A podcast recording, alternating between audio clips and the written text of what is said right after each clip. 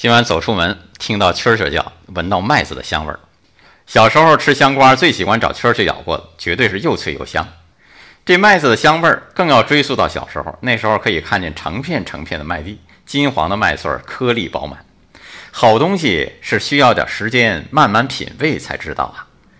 小时候读诗“夜静春山空”，并没有什么出奇。参加工作之后。有一次坐客车行夜路啊，在那盘山道上听到窗外的虫鸣声和车轱辘碾压地面的声音，才多少懂得一点“夜静春山空”哎是什么意思。好诗句也是需要点时间慢慢品味才知道的。刚刚看到一个表格，零零后十五岁了，九零后二十五岁了，八零后三十五岁了。最好的年龄你在懵懵懂懂，那当你懂了，却已鬓发星星。人生啊。也是需要点时间慢慢品味才行啊！